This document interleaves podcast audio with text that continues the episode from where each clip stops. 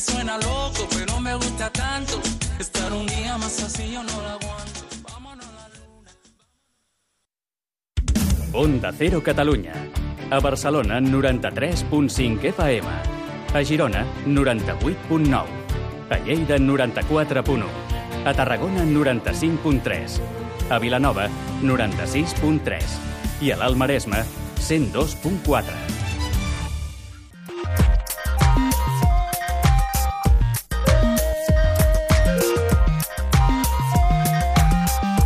Made in Japan, amb Ramon Soler Padró.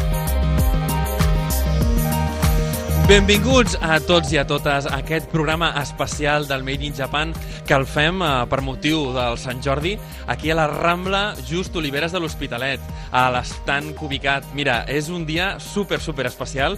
Podem compartir amb tots els nostres oients i a més amb aquest públic fantàstic que tenim just aquí davant eh, les novetats que portem amb el programa d'avui que repassarem, de fet, tota la història que ha estat la influència nipona a casa nostra des d'ençà dels anys 80, finals dels anys 80, 90, tot l'anime, totes les sèries, el manga i també eh, la gastronomia, que ha estat, sens dubte, un dels pilars fonamentals per comprendre millor la cultura japonesa a casa nostra. Sense més dilació, comencem aquest Made in Japan edició especial de Sant Jordi. Viajar a Japón es JTB, la agencia de viajes más grande de Japón. Te da la posibilidad de descubrir Tokio, Kioto, Osaka, Nara y muchos rincones más del país del sol naciente. Prepararemos el itinerario que mejor se adapte a tus gustos y a tu presupuesto, asegurándonos que al final te lleves de vuelta una de las mejores experiencias de tu vida. Entra en viajesajapón.net, visita nuestras oficinas en Barcelona, Carrera Guitar 43 y Madrid, calle de Jacometrezo 15 o llama al 934 872175. Recuerda, viajar a Japón es JTB. Made in Japan, el programa sobre cultura japonesa d'Onda Cero Catalunya.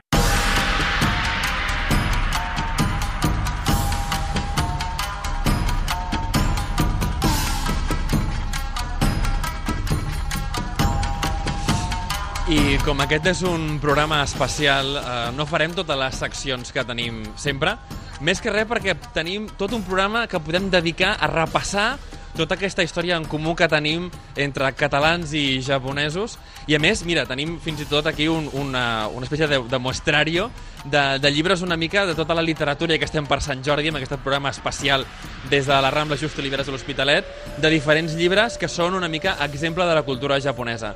Eh, trobem del James Caldwell el Shogun, que és una de les novel·les que més han inspirat els primers eh, japanòlegs o japanistes no, de casa nostra, passant pel Haruki Murakami, que és un dels bestsellers que té el, el, a la literatura japonesa contemporània, al món del manga, al món de l'anime amb Cowboy Bebop, a les lletres, si és que tothom avui en dia que vulgui estudiar una llengua oriental, o bé és el xinès, el coreà o el japonès, doncs també tenim eh, llibres per aprendre japonès. Aquí tenim 600 eh, verbos bàsicos del japonès.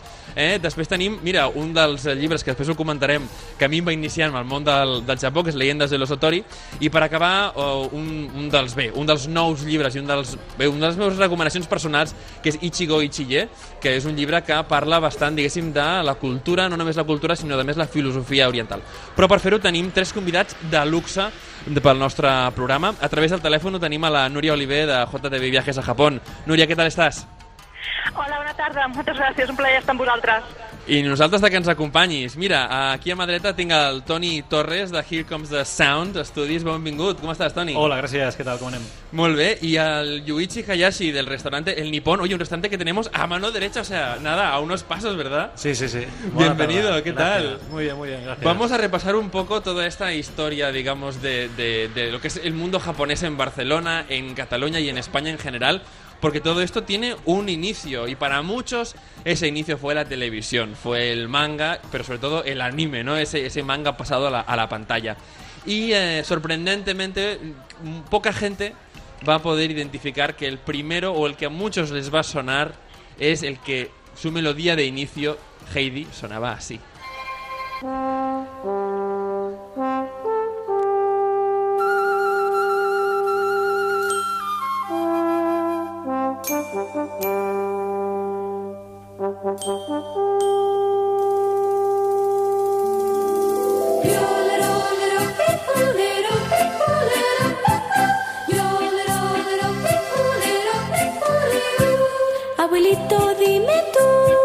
Sonidos son los que oigo yo, abuelito? És, és inconfusible, no?, aquesta melodia. Jo és molt graciós perquè, clar, uh, parlant amb els meus pares, ma mare em deia no, jo de petita veia la Heidi, i dic, però tu, mare, tu saps que això és japonès, la Heidi japonès? Diu, com que és japonès?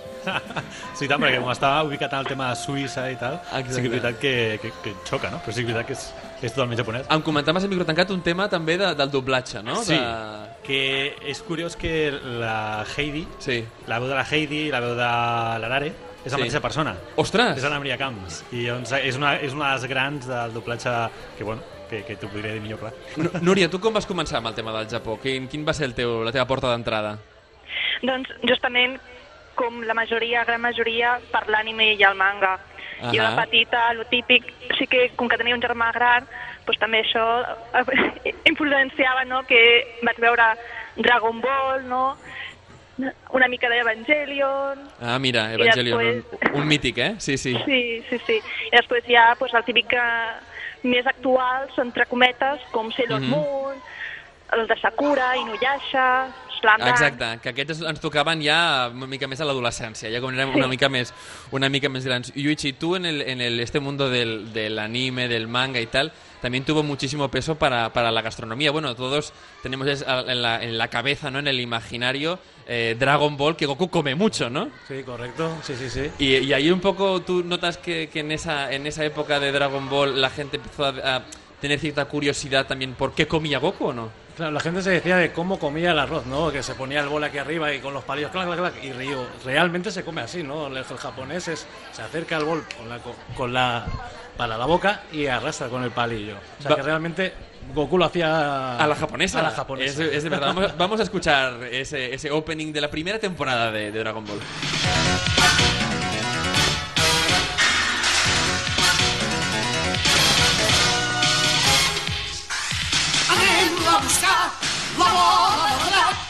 Envoltada d'un misteri és un gran secret. Anem a agafar la bola de drac. Sens dubte, molts bons records, això de, de la nostra infància i adolescència, quan vam començar a descobrir aquell Goku que era petit i que a poc a poc es va fer, es va fer gran. Anem a escoltar la, la segona sintonia, potser la que molts de vosaltres també recordareu.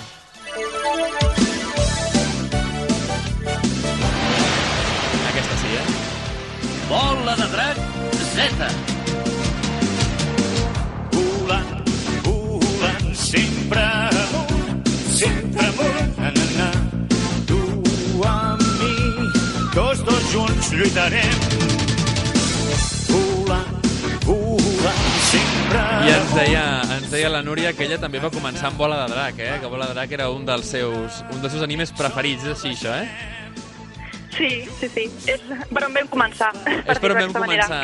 És exacte, dinant, eh? dinant davant de, de, del televisor, vam Sí. començar molts de- d'aquesta manera. I també ens va apropar molt al món de la música japonesa, que just hi parlàvem amb, amb el Toni la setmana passada, de com el món de l'anime doncs, ens va apropar molt al J-pop, no? al Sí, sí. J-rock, no? De fet, la sintonia aquesta que estàvem escoltant, Sí. l'original és, el, és el Kageyama, no? Vull dir, és un, és un dels mitos, eh, és com el Mick Jagger japonès, que Ahà. encara canta. És de la banda Jam Project, i aquests han fet bueno, la tira i tira de cançons per animes, no? Escolta, uh, jo em pregunto, uh, Núria, perquè clar, a nivell de tots els viatges que munteu, suposo que hi haurà molta gent jove també que tindrà ganes de viatjar al Japó per també conèixer doncs, el, món, el món anime i el món manga, no? Els estudios Ghibli i tot això, oi? Sí, correcte. La veritat és que cada cop n'hi ha molt de més de gent, no?, que busca una mica els jocs aquests, no?, on els nostres personatges favorits van passar, no?, algunes de les seves aventures, Mhm. entre ells, doncs, potser el Shin-Chan, no?, que viu a, allà a Saitama, Ah, sí senyora, sí senyora. o moltes dels altres animes, no?, que passen a la mateixa ciutat de Tòquio.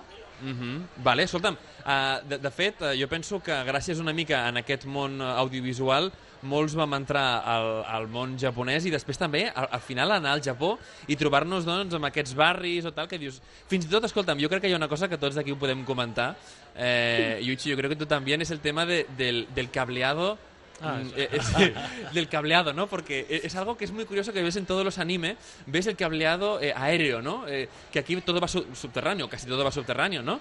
Pero esto cuando llegas a Japón te choca mucho, Choca, porque, choca mucho, claro, sí, bueno, sí. además tú, tú, tú lo sabes mejor que nadie, ¿no? No, yo siempre lo digo y, es- y la gente, bueno, digo, lo que ves en los dibujos es lo que ves ahí, ¿no? En, en- en Japón y te sorprende una, una- un país tan moderno, ¿no? Sí.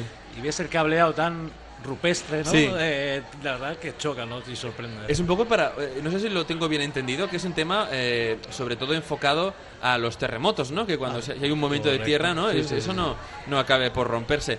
Eh, también yo creo que el anime hizo un, un- bueno, jugó un papel importantísimo dentro de lo que es el, el- el explicar la historia de Japón. Y creo que uno de los más, al menos que tuvieron más éxito aquí, fue Ronnie Kenshin con esta sintonía.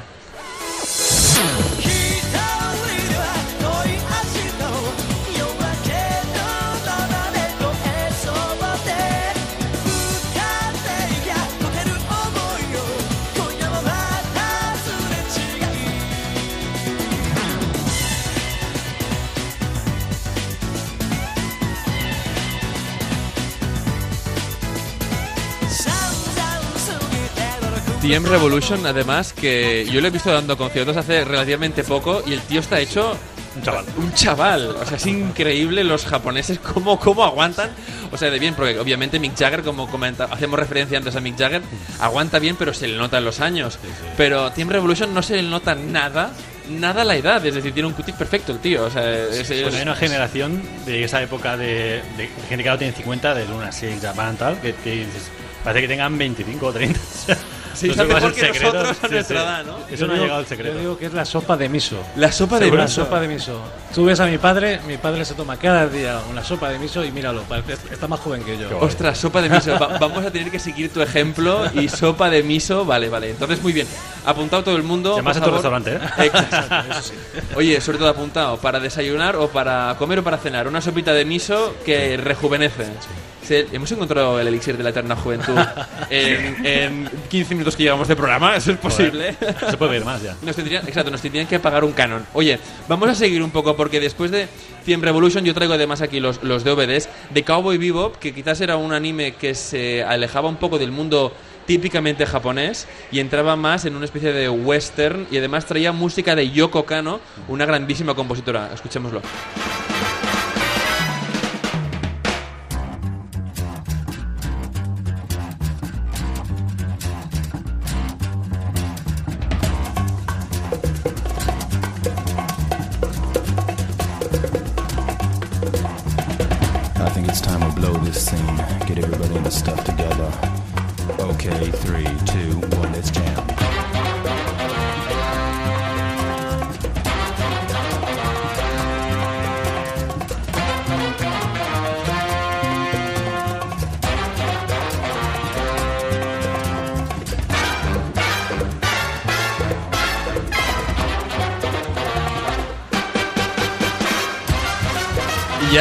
Els agradaria als de James Bond tenir sintonies tan bones com aquesta. I és que recorda moltíssim, veritat, aquest uh, petit trosset no, que hem posat de la- de la- de l'opening de, de Cowboy Bebop. Escolta, uh, aquí tenim la, la selecció, són només... Uh, sembla que són 6 DVDs només, sí. però és que van fer una temporada i és un dels animes més vistos. No sé si vosaltres uh, l'heu vist, uh, Cowboy Sí, Bebop. no l'he acabat. De dir que no l'he acabat. Ah. Però segurament a partir d'ara ho faré. Núria, tu què? La, te l'has pogut veure o no, Cowboy Bebop? Sencera no, he vist alguns Sencera, capítols. no! Soc l'únic la que se l'ha vist sencera, eh? doncs Cowboy Bebop és, és, és una de les millors. Sí que és veritat que s'allunya moltíssim del tema, del tema tan més, tra més tradicional, no? com he parlat abans ara de, de, de Ronnie Kenshin, no? però Sí. és, un, és un anime boníssim que és una espècie de western de l'espai. Sí, sí. És un western de l'espai que és tremendo, que cada, a més, cada, cada episodi, que això val la pena explicar-ho, té el títol o bé de- d'un gènere musical o bé d'una cançó en particular, no? I a més s'allunya cada episodi, segueix una història, però s'allunya del gènere de pel·lícula de la que intenta imitar. És a dir, hi ha una que és una espècie d'imitació d'Alien, n'hi ha una altra que és una imitació típica de, de western, perquè passa en un planeta que és un desert i tal, no? Vull dir que cada capítol té el seu tal. Però és una sèrie que si bé es va, es va emetre doncs, a, a principis del 2000 als Estats Units i tal, ha tingut un revival fortíssim sí, sí. Uh, perquè bé, esto s'ha convertit en una sèrie de culte com abans comentava la Núria, Evangelion, que Evangelion sí, sí que la coneixes, eh, Núria? Sí, però bueno, tampoc no me l'he acabada, eh? Oh! Jo tampoc, eh? Sí, ja som... No pot ser, no pot ser. Bueno, uh, jo, jo són dos dels que recomano, tant Evangelion com Cowboy Bebop. Evangelion és una miqueta més llarga, això sí que és veritat, però sí que el contingut és, és, bastant, és bastant potent. I per acabar, jo crec que una de les que sí que van trencar motllos, sobretot a casa nostra, que és Naruto, amb aquesta sintonia. Endavant.「一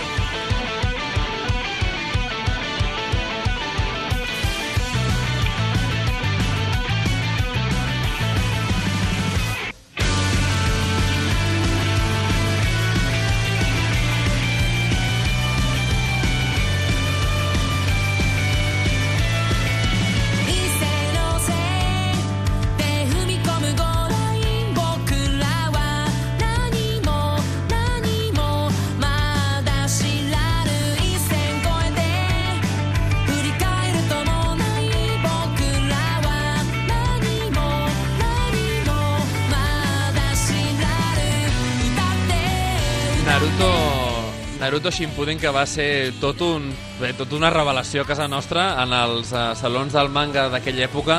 Era la temàtica. Naruto, Naruto, Naruto, tothom portava... Els cosplays, no? Exacte, els cosplays d'algun dels seus personatges preferits. Va trencar, va trencar motllos, no?, una mica. Sí, bueno, de fet encara avui en dia veus a les famílies amb el nano i el pare que van els dos de, de la Exacte, sèrie. un de Naruto i l'altre de Boruto, no? Sí, sí. Escolta, Núria, tu, tu aquest sí que l'has seguit o no? O també, o també te'n tires enrere? No, en, en aquest he seguit, he seguit. Ah, mira, t'hem enganxat. enganxat. Jo, jo, sabia, jo sabia que amb Naruto s'enganxaria a gairebé tots, tot i que, tot i que el Lluís m'ha dit eh, ta- no l'he vist. Però, però Núria, tu sí, escolta, Núria, um, algun personatge preferit, més enllà de, de Naruto, Sakura, alguna cosa que, que ens vulguis destacar d'aquest gran anime? Doncs així que ara cri- em crida l'atenció... El, el món dels ninja, no? El món dels ninja és una cosa que, que de fet, pels viatges al Japó la gent crida moltíssim, el, el món aquest doncs, del Japó Sí. feudal, però sobretot de la figura del ninja, no? Suposo que té molt de- molt d'atractiu. Sí, la veritat és que sí. I bueno, ja no només pel tema del turisme, sinó nosaltres mateixos, no?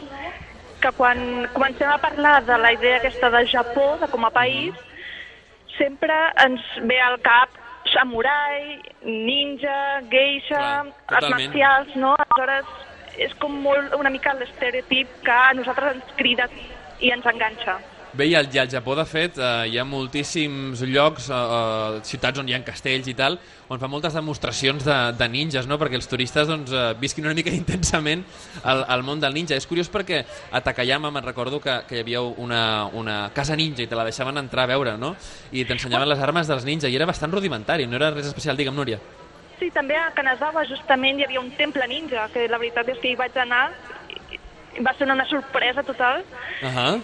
I va ser molt interessant perquè no, bueno, l'explicació, la veritat, era en japonès Mhm. i pels estrangers doncs, era una espècie de pamflet no? que, bueno, vulguis o no, costava una mica seguir el que seria la Ahà. visita guiada, però Ahà. clar, veure com muntaven un temple que és, bueno, un lloc no? per resar, venerar, Per l'oració. Uh -huh, uh -huh. i de cop i volta transformar-ho en un lloc ninja Ostres. et, et, et creu com, tot com, l'esquema. exacte, com, com, com, potser el, el temple era una mica el, el, la, la forma de dissimular-ho, no? I després Sí, eh, exacte. allà, allà tenien les armes, era el dojo on s'entrenaven, no?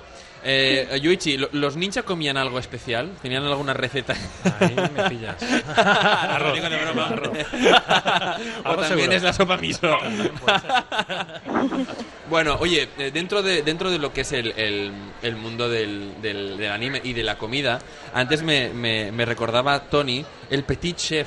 Que el Petit Chef, mira. muy bueno. Flash ahí Ah, el Súper Petit, exagerado, ¿no? el Sí, Petit sí, Chef. sí. Eh, Háblanos un poco de esta, de esta serie, si, si, si a ti te marcó un poco o no, ¿cómo, cómo lo viviste? Sí, sí. Eh, me dice yo, yo, digo, claro.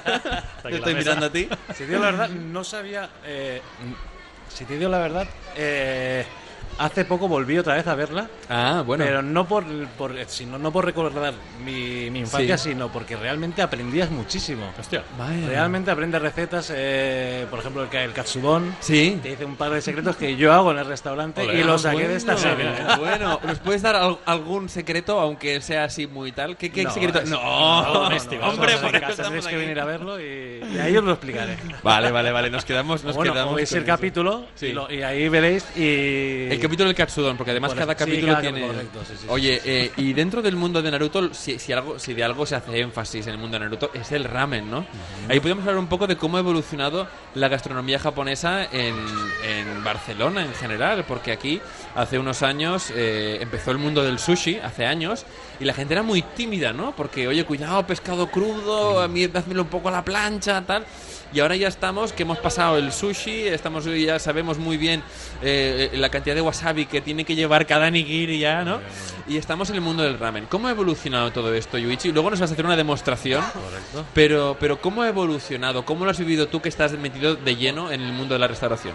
Eh, evolución no evolución, simplemente que la gente empieza a saber que la gastronomía japonesa no solo es pescado crudo. Ajá, El ajá. ramen ha, ha existido siempre, todos los platos han existido siempre. Lo que pasa es eso, que estamos viendo eh, que no solo hay pescado en Japón, Claro. sino hay platos muy buenos, como en este caso como el ramen. Ellos llevan comiendo ramen hace muchísimos años, o sea, que no es nuevo. Oye, el ramen importado de China, ¿no? Un poco la idea sí, original, sí, un poco sí, de. China. Y oye, coméntame esto porque yo pienso que sí que es interesante para la gente que nos esté viendo aquí eh, o que nos esté escuchando desde, desde casa. Eh, la idea de que, oye, en, en Japón la, la comida, digamos, lleva mucha verdura, pero también carne y pescado. Y el tema de, de la carne aquí quizás lo hemos... Ahora lo empezamos a ver más, has comentado el katsudon, ¿no? Correcto. Pero el tema de la carne es algo que ha costado mucho, ¿no? De, de- de- de que se empezase a, a- a relacionar, ¿no? Con gastronomía japonesa también con carne. No, y eso también es otra de las cosas que la gente, eh, pues eso, simplemente también es una cosa que siempre he dicho y que la gente ahora empieza a ver, ¿no? Que no solo comen pescado, sino la carne Sí. y que menuda carne, ¿eh? porque yo siempre digo que la mejor carne que me he comido ¿Sí? es allí en Japón.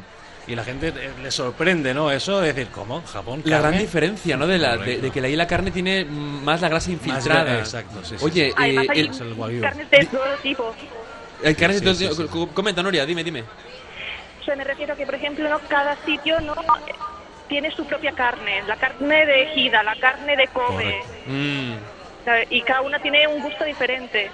Tiene, no, a ver, esto, es- esto supongo que también pasa aquí, ¿no? Que dices, oye, el, el cordero de, de León no, no es el mismo que el, que el Shire no? O sea, El Fuentavic i el Fuent- Ah, exacte, el Fuent d'aquí no, no, no és el mateix, no, que, que, no, això està clar.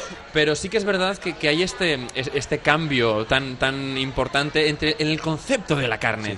Que allí la, la, tú dices, a ver, ¿dónde corto la grasa? Pues no podría porque necesitaría un bisturí. Porque está infiltrado y eso afecta muchísimo al sabor, Sí, ¿no? sí, sí, sí. Es complicado explicarlo, pero claro, tú aquí, a la hora de, por ejemplo, de, de preparar ternera, claro, no puedes, ¿no? O, o- o también hay eh, productores de ternera al estilo, eh, bueno, wagyu japonés. Hay, a ver- a verlos ahí, pero no saben igual. No, No, ¿verdad? Yo me lo he exacto. encontrado esto. No, No, no, sabe digo. igual, no tiene Yo siempre sabor. que veo la carne veo el origen, casi todo viene de fuera, Sí. menos en Japón, Sí, y no tiene nada que ver. no tiene nada que ver. Tampoco en el precio, pero, Claro. pero no tiene nada, nada, nada que Oye, ver. y en el tema de la composición es interesante. Es, es que las vacas comen lo mismo, ¿no? ¿Por qué la grasa se les infiltra en lugar de hacerles, pues bueno, pues la, eh, la, la crostra esta típica, ¿no? O sea, la mixta tampoco. yo, yo siempre he creído que es el bulo ese, ¿no? Que le hacen masajes y le van repartiendo la grasa por todos lados. ¿no? Eso es verdad, Oye. ¿Es verdad? oye, Ah, vale, Les hacen shiatsu las vacas. Hombre, Ah.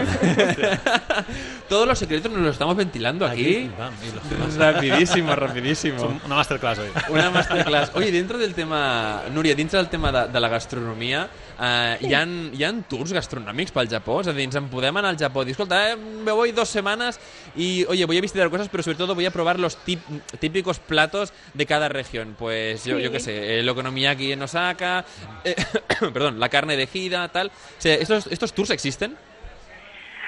Tour com a tal, no, Sí. però sí que, per exemple, nosaltres al vostre aire, no?, Sí. hem fet algun d'aquests tours. També tenim alguna excursió, no?, com és aprendre a fer sushi en el mercat de, d'allà a Tòquio. Sí. Tenim diverses excursions no relacionades amb el menjar, perquè vulguis o no, és un dels atractius turístics típics, Clar. no?, de- d'aquest país. Clar, doncs que la, que la gent... O sigui, per una part és l'excursió, no? I després, si algú vol fer una ruta gastronòmica, algú que, escolta, el país el conegui molt bé ja i diu, no, no, jo vull anar a una ruta gastronòmica. Això és també superinteressant, no? Inclús el, el tema de les bodegues de sake, que últimament el sake està, està, està entrant i, i té bastanta, bastanta força. Toni, tu què tal? El sake t'agrada o no? A mi m'agrada. I el Lumeixo també. Ah, Sí, mira, el Lumeixo, mira, sí, mira. Sí. Bueno, que clar, ya ves- se lo me he hecho. O lo mecho, no. ¿eh? Ya hay cierto nivel, ya has visto que aquí hay cierto nivel, es decir, ya no nos quedamos solo con el sake, vamos a. Hay... Ah, escolta, i, i llavors, eh, clar, perquè també hi ha moltes bodegues, eh, afecta molt el, el tema del, de l'aigua, no? És a dir, eh, doncs, a, a Takayama doncs, hi ha una, un, un sake d'un tipus, no? A, a, al sud de Shikoku n'hi ha un altre, no? de diferents aigües. Allò afecta moltíssim. Eh, vosaltres mateixos, no? el, que, el que vulgui, eh, el món del sake també és una cosa que cada vegada està més de moda a casa nostra? Toni? Sí, jo crec que sí. A més, inclús a vegades, el, quan portes algun record, eh, si ja s'han... Perquè jo, jo he vist, a Tòquio, doncs clar, ja he portat el típic, la típica ombrella, el típic de tot, no? Sí. I llavors eh, acabes portant ja botelles de sake per als Sí, col·legues. sake umeshu, no? Vull Inclús els potets aquests que també són molt macos. Sí, els petits, eh? que les després van amb el tap, eh? Sí, que això crec que als restaurants és molt típic, no? De, sí, sí, de, la ce- de la ceràmica, no? De... Oye, el, el tema, el tema del, del, del sake para cocinar. ¿Se cocina con sake también? cocina con sake. ¿Hay recetas con sake o qué? Sí, eso es... Bueno, a ver, le estoy diciendo todos mis secretos y no, eso no vale. ¿eh? Bueno, bueno, pero oye, ya, ya que estamos aquí al lado de tu restaurante, oye, yo creo que... Realmente casi todos los platos llevan un poquito de. Uno- Casi todos casi llevan un todos. poquito de Sí, sake. sí, sí, sí, sí, Ah. Bueno, bueno, interesante, interesante. No, esto me gusta. d'ahí, eh? Me gusta, vamos, vamos a ir, vamos a ir, vamos a ir al, al, al nipón, ah, Al- el el nipón. nipón. Vamos a ir, vamos a ir, fantástico. Vamos a seguir porque dentro del tema eh, de todo lo que nos llega de Japón, un, al menos, eh, yo hablo por mí, eh, cada uno tendrá sus propias experiencias, pero el culpable de, al menos de, en mi propia persona, entrar en el mundo de Japón fue este libro de aquí, eh, esto es el, segundo, el segundo tomo, de un libro que se llama, bueno, de una trilogía que era Leyendas de los Otori, que era una trilogía en aquella época estaba muy de moda, ¿no? Eh, Época Harry Potter, época Señor de los Anillos, quinta o sexta andanada, ¿no? Eh, y era una trilogía sobre un- una familia samurái y tal, ¿no? Eh, el mundo de la literatura ha, ha hecho entrar a muchísima gente. De hecho, Haruki Murakami es un éxito en ventas e intentan darle el premio Nobel cada año, no, no sin algún, eh, ¿no? Sin poco éxito, pero lo, lo van intentando. Eh, vosotros mismos dentro del mundo este de la literatura, eh, ¿os sois más de manga? ¿Tenéis algún autor favorito? A- ¿Alguno que queráis eh, señalar? Yo, a ver, de Murakami me gusta mucho el, porque él va poniendo cosas del Beatles también. Entonces, Eh, claro. Ahí te quería ver. Sí, sí, el Tokyo Blues y tal, ¿no? Exacto. Pero a nivel también de, de manga, pues me han gustado, bueno, incluso tirando para atrás. Sí. Eh, o sea, bueno, pues, pero sí, sí que voy leyendo. Ahora no estoy a decir algún nombre, pero eh, bueno, Death Note. Sí, eh, Death Note. to- Todo esto es de manga. Ah, No sabría decir Los shonen, ¿no? De sí, todas maneras, shonen, el, sí, el- shonen el- también un poco. sí, el sí. mundo... Nuria, ¿y tú qué tal? ¿Tú, tú, yo creo que sí, que nos vas a poder dar algún, algún que otro nombre bueno. Bueno, jo així en general sí que com tothom ha anat aquí mencionant el Haruki Murakami Sí. i després també he llegit algun fragment de Natsume Soseki del llibre Ahà. aquest de Soc un gat Ahà, i què tal? Ens el recomanes o què? Ara és que estem a Sant Jordi. i la veritat és que sí, crec que és molt interessant és una obra satírica Sí. per lo qual eh, narra tot des del punt de vista d'un gat Ah, estàs interessant, això, sí. Sí. Molt bé. La veritat Ahà. és que sí, aleshores crec que és bastant interessant i és una miqueta fora de lo comú Mhm. i ara per, que ja que són a Sant Jordi, no? Pues el que dius, Doncs està bé. Com, com dius que es diu? El... Recorda'ns el títol, sisplau. soc un gat. Soc un gat. De, Na- de Natsume, m'has dit Natsume? Natsume Soseki. Natsume Soseki, soc un gat. El mundo de los gatos en Japón es tremendo. O sea, hay muchísimos gatos en Japón. Eh, muchos gatos todo el rato, todo el tiempo. Es decir, El Cat Café també. Eh, y hay- ay, Cat Café, es verdad, los Cat Café. Sí, eso. Ah, sí, sí. los Cat Café. Que hay uno, de hecho, en Gracia, en Barcelona. Hay Ah, es uno, verdad. hay un Cat Café. en- yo no puedo sí, entrar, sí. yo si entro en un Cat Café me muero. también. Por soy alérgico. Me muero, pero... pero Ay, pues eh, una pena, ¿eh? Sí, sí, además es una pena porque yo a nivel personal los gatos me, me aman. O sea, a mí me ve un gato y viene a mí. Y yo siempre, no, no, por favor. Porque es una relación de amor-odio un poco con los gatos, ¿no? Exacto, los puedo tocar pero en el aire libre y uno. Y durante menos de un minuto, ¿no? Es, es una pena, es la pena de mi vida, el tema de los gatos. Pero sí que es verdad que, menos en Roma, que es un sitio donde también había muchísimos gatos y había gatos todo el tiempo, sí que es verdad que en Japón hay mucha cultura del gato. Eh, no, no, no sé si puedes explicarnos un poco por qué hay tantos gatos en Japón. Eh, ¿Hay alguna razón de ser? Porque comen mucho pescado. Porque... ¿Qué me dice con sorna? Muy bien, ¿vale? Está bien, está bien. Eh, Nuria, eh, el tema de los gatos en Japón, las islas de gatos, porque sabes que hay islas donde hay un montón de gatos y la gente va a ver los gatos, va a acariciarlos. Eh, Sí. ¿Cómo es este fenómeno del gato en Japón? Bueno, la verdad es que no solo hay de gatos, hay de todos los animales. Hay también algunas de conejos, de perros. Sí, sí, sí. Sí, es verdad. No, sí, lo que yo había leído del tema de los gatos en algunas islas eh, cercanas, digamos, a, a, a Honshu, en, en la parte norte, eh, es que, bueno, habían sido antiguas productoras eh, de, seda. Es decir, ahí tenían gusanos de seda eh, en factorías donde acumulaban los gusanos y los gusanos traían muchísimas ratas. Entonces tenían un problema en la época Edo, ¿no? En la época de los la última época de los samuráis, en la época Edo tenían muchos problemas con el tema de los de las ratas, entonces decidieron traer gatos. Los gatos proliferaron muy rápido hasta el punto de que en estas islas hay más gatos que personas ya.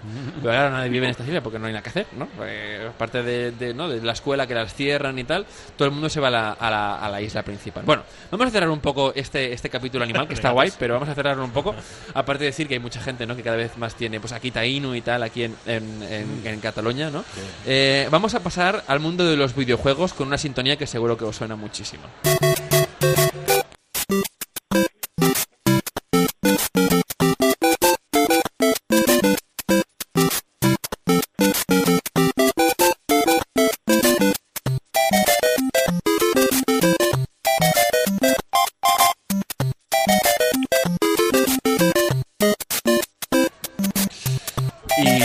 Qui no ha jugat al Mario Bros? Uh, al Mario Bros o qualsevol de les seves entregues, perquè és que Mario Bros en feien de tot.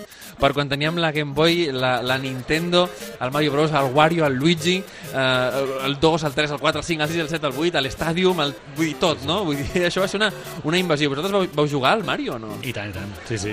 I des de la NES, la de 8 bits, Des de la NES. fins ara la Switch. Que Eh, la, ¿El Mario lo controlas o no, Sí, sí, sí, si sí. has jugado al... Yo soy, soy más de, era más de Sonic, pero... Hombre, buenísimo. Sonic Adventure, sí, sí. Sí, no, era no. ¿eh? Era Mario Sonic, ¿no? Era, Ahí, era ahí. de mi época y yo digo... Bueno, y de hecho, ahora para saca- sacaron un videojuego de los de los Juegos Olímpicos. Hay una parte, digamos, más seria y la otra que es, mm, de hecho, el equipo Mario contra el equipo Sonic. Oye, pues ya, ya nos veremos en el equipo Sonic, ¿eh? porque también soy, soy bastante de esto. Eh, Núria, tu dins del, del món eh, dels videojocs, eh, com vas començar? O vas començar, vas tenir una, una època també gamer, la segueixes tenint? Eh, algun videojoc japonès que ens puguis recomanar?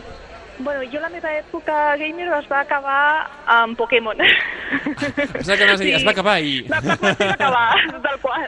Ah, Pokémon, bueno, bueno, revolució total, no, Pokémon?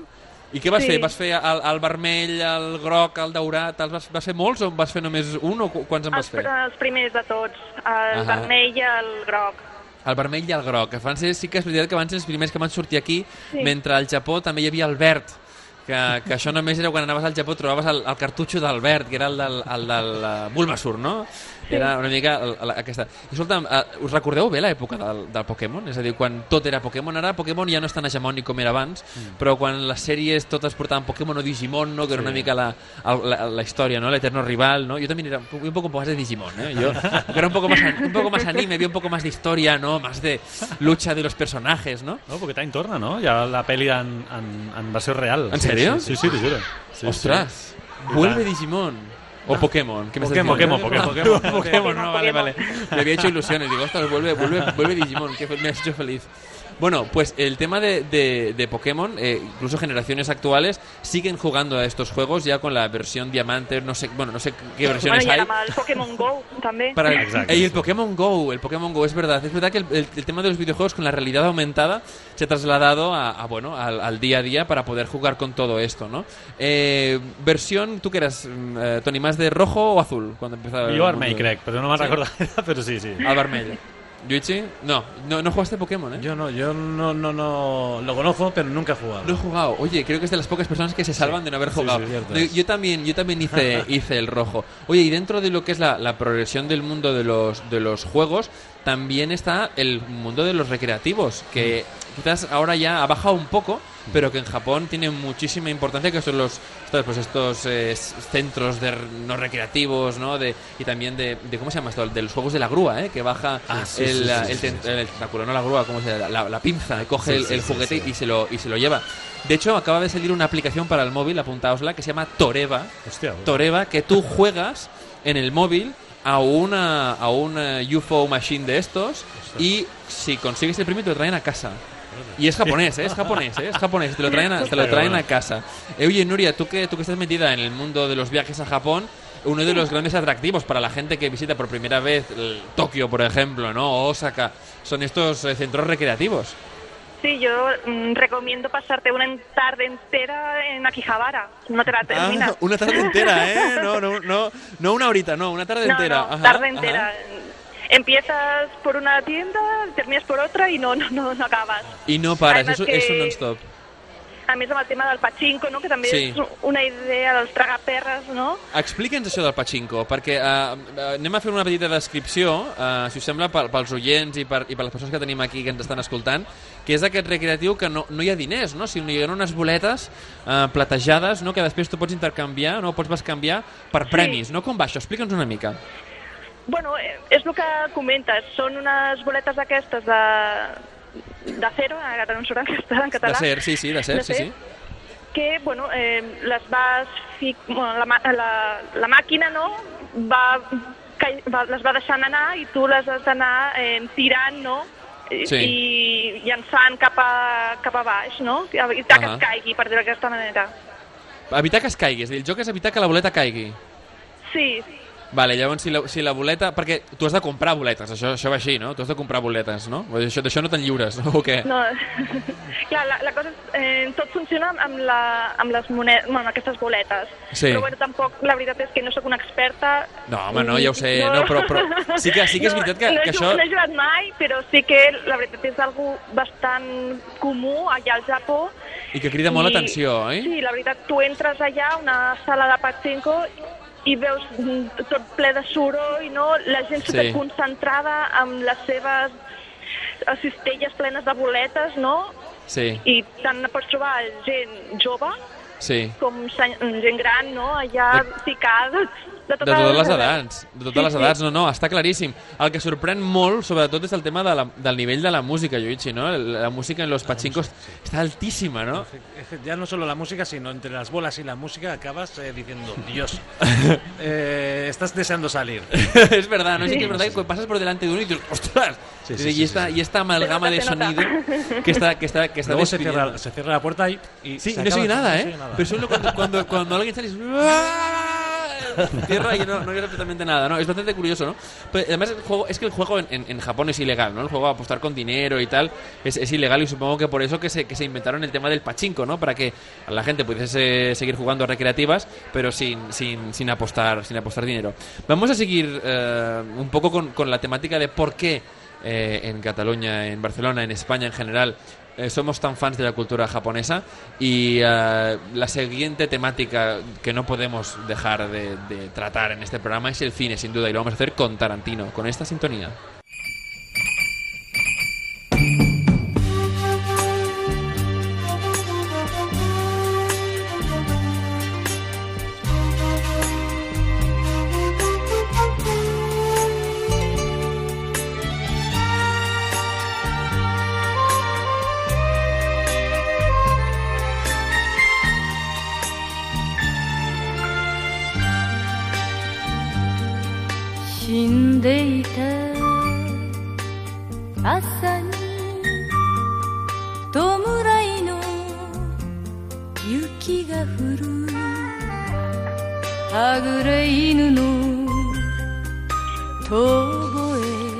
Amb aquesta, amb aquesta melodia ens recordava Tarantino al final de Kill Bill 1 Uh, doncs que com s'ha hecho una katana de Hattori Hanson, no? Quan li tallen el, el cap a la... No recordo com, com, qui- quin nom portava la, la, la, bueno, la dolenta de la pel·lícula en aquell moment, no? Però quan li tallen el cap, no? I diu, verdaderament era una katana de Hattori Hanson, no? I tens la neu, aquella, aquella neu impoluta eh, i la sang allà sobre, no? aquella escena no? doncs, tan, tan de, que recordàvem aquesta música a pel·lícules eh, de màfia, no? a pel·lícules antigues, i aquest gènere, a l'enca, no? Enca, que jo sempre quan escolto Enca, a mi és una mica el Julio Iglesias japonès, una mica aquest Julio Iglesias, no? esta música suave, de bolero i tal, però a la japonesa, no? Sí. Eh, escolta, el tema de la música, qui més controles ets tu, aquí, de música Bueno. japonesa. Dispara, dispara, Toni. No, jo quan vaig, quan vaig viure al Japó, al barri de Sakusa, que és el més tradicional que hi ha a, a Tòquio, Sí. eh, hi ha diversos karaokes que pots veure que només fan enca. I això a mi em va xocar bastant, perquè crec que, a part dels pares de la meva dona, que també és japonesa, eh, escolten anime a casa, vull dir que és, és algo folclòric, no? Ja ho has dit bé. Per a mi també em sona molt a vegades a, alguns, a uns autors antics com el flamenco més visceral, o sigui, Ahà. una relació bastant interessant. És a dir, perquè clar, sí que és veritat que, que la que estem escoltant aquí, que és Meiko Kaji, és uh, bastant estàndard, no? o en sentit positiu, no? però sí que hi ha enca molt més sentit, uh, amb Sí. molta més... No? Uh, sí, ara que estem en el món del cinema, estem en el món del Tarantino, que sí que és veritat que la segona edició de Kill Bill es va allunyar més del Japó, però la primera doncs, li va donar força canya. Uh, Núria, jo suposo que també hi ha molta gent que vol visitar el Japó uh, també pel cine, no? per, per pel·lícules, ja no només del Tarantino, sinó escolta, per pel·lícules més tradicionals uh, de, de, de... Ara no em sortirà el nom, tu. De... Bueno, tampoc no tan tradicionals, també la típica pel·lícula aquesta de Lost in Translation, que va ser... Lost in Translation! Me l'havia deixat, sí senyora, sí senyora. I justament eh, la gent no el que vol anar és en el Hyatt Park, York, no? sí, sí. El Park Hyatt, sí senyora. No, allà prendre una copa, tal com ho feien els protagonistes. Sí, no, de, de, la veritat és que al Park Hyatt, quan, quan hi arribes, jo vaig tenir la gran sort de que em van convidar per, uh, per, per Nadal, de fa dos anys. Uh, I i no, no vaig, però no ho vaig relacionar fins que vaig arribar allà i em vaig trobar aquella escena d'u- d'una banda tocant jazz. Ah, ja és veritat. I llavors vaig dir, estoy en el Park Hyatt. Vull dir, vaig, vaig, intentar trobar la Scarlett Johansson però no em va sortir bé, eh?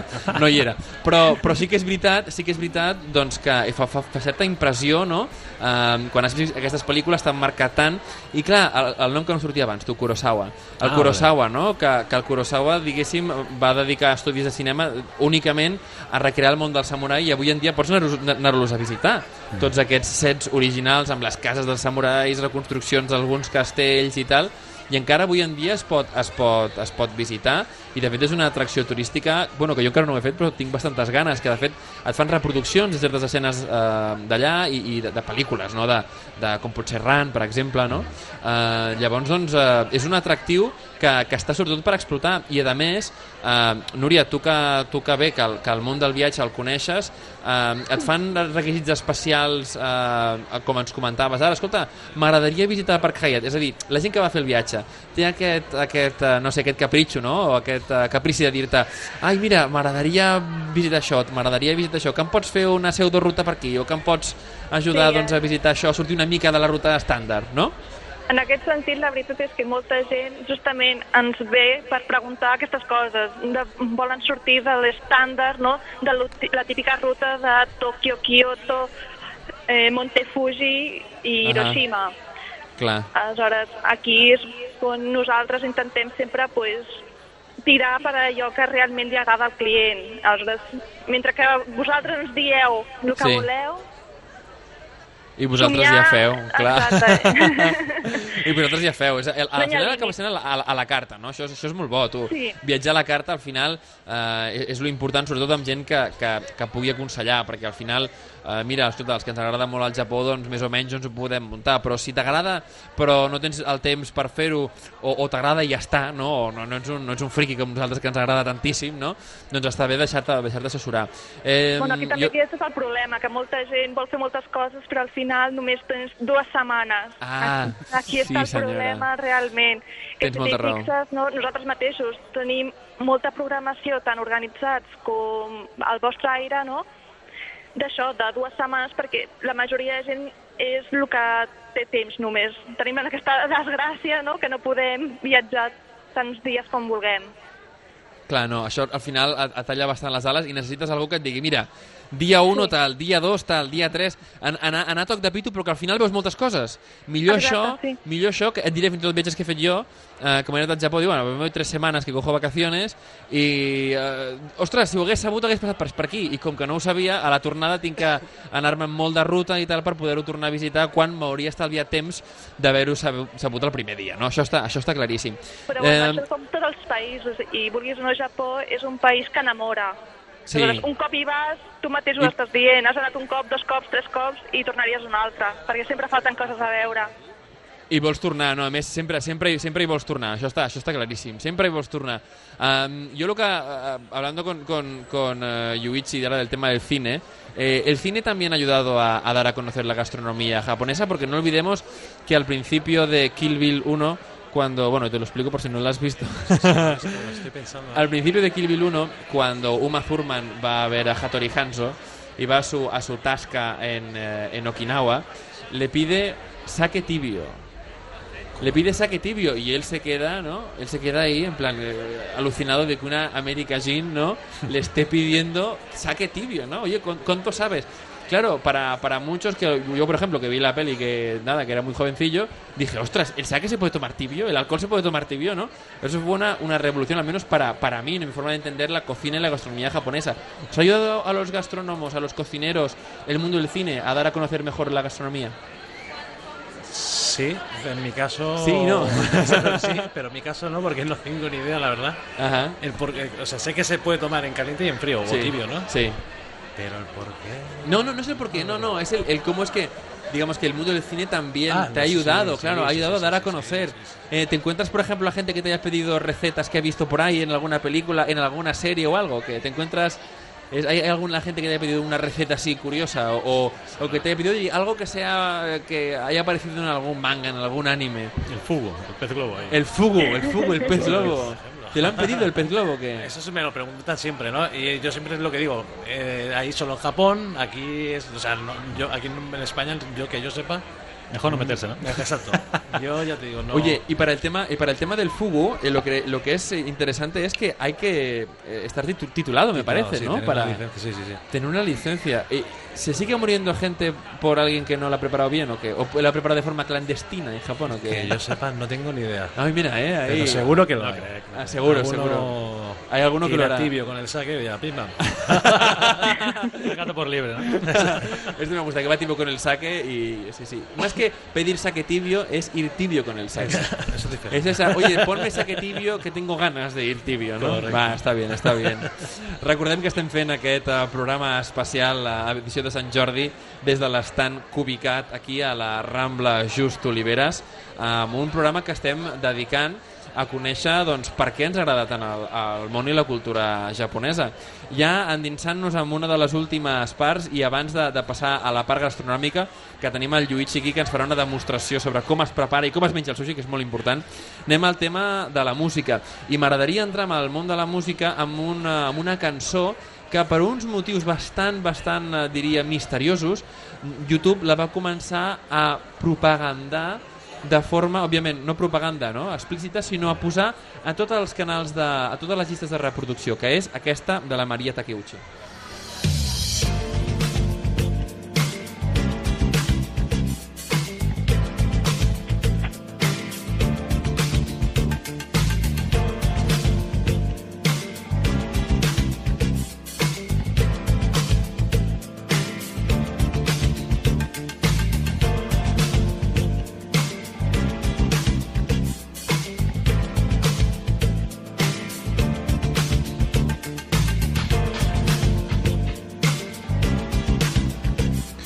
Mentre sentim de fons a la, a la Maria Takeuchi, clar, i aquest és una mica l'espai del Toni Torres, eh, que està aquí amb nosaltres, i a més és el que porta el Here Comes the Sound a l'estudi de música. Eh, Tu has treballat amb, amb artistes japonesos. Sí, jo em dedico també a la producció de... Quan venen artistes doncs, al manga, Sí. eh, això és el que em dedico. O sigui, Ahà. ara que parlàvem de Pokémon, Sí. a la Sol Manga d'Alicante vaig portar a la cantant de Pokémon, Ostres. que a més és la veu original. Llavors també he gravat a, a Ignorant de Lunacy a l'estudi, Ahà. vam tenir també a Nana Kitade... A, Nana Kitade? També, Ostres, sí, sí. tu. Tots aquests, a, a, Ta- eh, Takashi Katsushiba, que és a Universal, Sí. el, bueno, el, el Kenichi Yoshida, jo vaig amb ell quan, a l'auditori que van tocar Sí. jo era l'enginyer de so, vull dir, Ostres, tu, o sigui que a els, això. els coneixes a tots bastant, eh? bastant, bastant.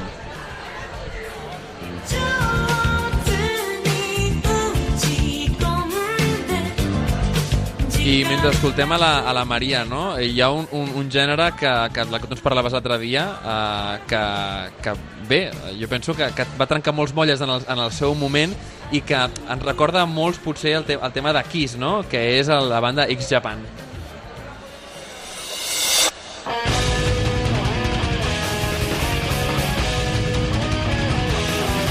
I el Visual Key, què és això del Visual Key? Explica'ns-ho. El Visual és un concepte que el va generar un periodista i llavors el que va fer va ser bàsicament el veure tot el que, eh, tot el que havien fet les bandes que tenien moltes influències occidentals que el, el propi Yoshiki d'aquesta banda que estàvem sentint ara de X Japan el que es, es van fixar molt inclús amb, els, amb les pintades com bandes com Kiss que li van pressionar o David Bowie Sí. o inclús altres artistes occidentals ja no només musicals sinó també il·lustracions no? eh, llavors el, el, ja va haver-hi un, un crític que va anomenar com dir vale, això també és part nostra, vull dir, es van apropiar eh, com a cultura japonesa a Sí. aquest, aquest concepte de Visual Kei Avui en dia el Visual es podria dir que és bastant més anecdòtic, vull dir, antigament eh, bandes com X Japan pues, podrien fer 3 dies al Tokyo Dome, que al Tokyo Dome són, pues, no sé, 70-80.000 persones. Tres dies seguits, eh? Tres dies seguits. I avui en dia pues, pots veure moltes bandes que s'ocorren moltíssim, però millor t'omplen saletes de 200, 300 persones. Ah, no? ah, i escolta, com, com és que als japonesos els agrada tant el rock? Perquè això és un rock bastant potent, eh? Vull Sí, dir, sí, sí, són, tant, i els agrada moltíssim. Sí, jo crec que eh, ells també venen d'una... Bueno, com tots els canvis culturals, venen de, de la part de, de lo que és el més tradicional eh, a veure, sí. de, de la part més tradicional eh, que quan, van, quan la gent jove el que va voler al cap i a la fi és, és intentar doncs, doncs fer un canvi com revolucionari Sí. llavors Japan eh, a part d'altres bandes, no? perquè seria injustament només dir que fos Japan, però, però Japan van fer eh, o sigui, diguéssim, les bases del que coneixem internacionalment. O sigui, Ahà. diguéssim que és la banda més coneguda, inclús que té el documental eh, que va sortir fa dos anys, que Sí. vam poder veure aquí en el- en l'inèdit, Sí. i, i parlava una mica de- d'això, no? de, com van, de com van patar. Fantàstic, no? Escolta, ens has fet, has fet una explicació boníssima. Yuichi, para acabar, el mundo eh, del- de la gastronomía japonesa, para hablar de los nigiri, para hablar del, del, bueno, de- de- del, del sushi al final. ¿Cómo se debe comer el sushi? Para todos aquellos que quieran aprender a comer sushi. Por ejemplo, eh, yo so- lo que siempre me sorprende que la gente moje siempre el arroz. ¿no? Sí. Y es lo que no se debe hacer, o al menos personalmente Ajá. no me gusta, ¿no? Porque se tiene que hacer todo lo contrario, mojar. Mojar el pescado. Eh, exacto. Ajá. ¿Qué haces? Si mojas el arroz, ¿qué hace? Empapa, absorbe eso como una esponja Sí. y sabe eso solo a salsa de soja con wasabi. Vale. Y, Bueno, oye, que hay y- gente y que el, le gusta, y el ¿eh? wasabi, es decir, el wasabi, nos encontramos en muchos restaurantes japoneses que ya lo meten siempre ahí, ¿no? Eh, eh. ¿Para qué sirve el wasabi? ¿Cuál es la utilidad del wasabi? El wasabi se dice que es para. por si. Si queda. para eliminar las posibles bacterias del pescado crudo. Vale, pero y además es un picante muy nasal. Muy es nasal, algo que, exacto. Que oye, si lo un- notas y luego se te. Si un día tienes congestión nasal, un poco de wasabi y, y- y renueva. Oye, ¿y cómo y el tema del, del maki? Porque una cosa es el nigiri, ¿no? Que el, pescado el, el maki, ¿cómo, ¿cómo nace la idea de los maki? ¿Por qué se hace maki? Yo leí una vez que el maki se originó eh, en los casinos. Ajá, oye, qué bueno. En los casinos, por, por eso tiene, necesitaban una, un... ¿Qué pasa? Que antes al comer con los nigiris te Sí. ensuciaban las manos. Sí. Entonces necesitaban, eh, pues digamos, envolver ese arroz, Ajá. eh, con, en este caso con el alga nori. Ajá. Y si te fijas, por eso tiene esa forma, dicen, de, Sí. de dado, de as. Ah, qué bueno. El maki. Ah, qué bueno. Oye, me es. encanta esta anécdota, me encanta. No lo sabía. Bueno, oye, genial. Oye, re- recordemos, recordemos, Yuichi, eh, ¿dónde está el Nippon, el, El restaurante? Nippon está en calle Barcelona 91, a 100 metros de, de aquí. A 100 metres d'aquí, eh? En, en la, la Rambla Just Oliveres. Sí. Eh, Núria, eh, fins aquí fins aquí l'espai de la tertúlia del, del Made in Japan. Eh, si vols donar alguna, alguna última recomanació a la gent que vulgui visitar el Japó, un tip, un tip últim, abans de despedir-nos. Doncs és el típic, o sigui, sí que, tot i que ara surten moltes uh, ofertes no, d'aerolínies, eh, Iberia, Sí. eh, Air France, no, que vulguis o no, no sempre són aquests preus, no, que sempre és millor fer-ho tot amb antelació. Ahà, vale, doncs I molt bé, ara ens quedem amb aquest tip. Olimpiades. Vale, Olimpiades, bon tip. S'ha d'anar preparant eh, el viatge abans de les Olimpiades, que llavors sí que els preus pujaran moltíssim. Exacte. Segur. Escolta, i Toni, abans de despedir-nos, alguna, alguna última recomanació, almenys a nivell musical? Alguna recomanació Sí. pels nostres oients? Doncs mira, doncs l'últim disc de Miyavi, que Vale. fa, eh, fa tres anys que no treu disco i doncs és molt recomanable perquè té un estil que toca més lap amb una guitarra acústica, amb la qual és molt especial. Si no el coneixeu, a més es fa dir com samurai guitarrista. O sigui, A veure, si sembla guitarrista. Sí. Molt bé, fantàstic. Doncs fins aquí la tertúlia del Made in Japan.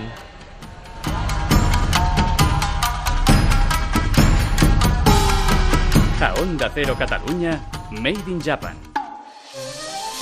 Des que vaig tornar del Japó, em moro per tornar a tastar aquells noodle cup tan bons. Ostres, sí, però jo trobo molt a faltar el refresc de sabors nous, com el de plàtan o el de préssec. Ara que ho recordo, el Kentaro em va recomanar japonshop.com. Ell diu que troba tot el que tenen al Japó, que t'arriba a casa una comanda en 24 hores i que, a més, tenen un munt de sorpreses pels otaku.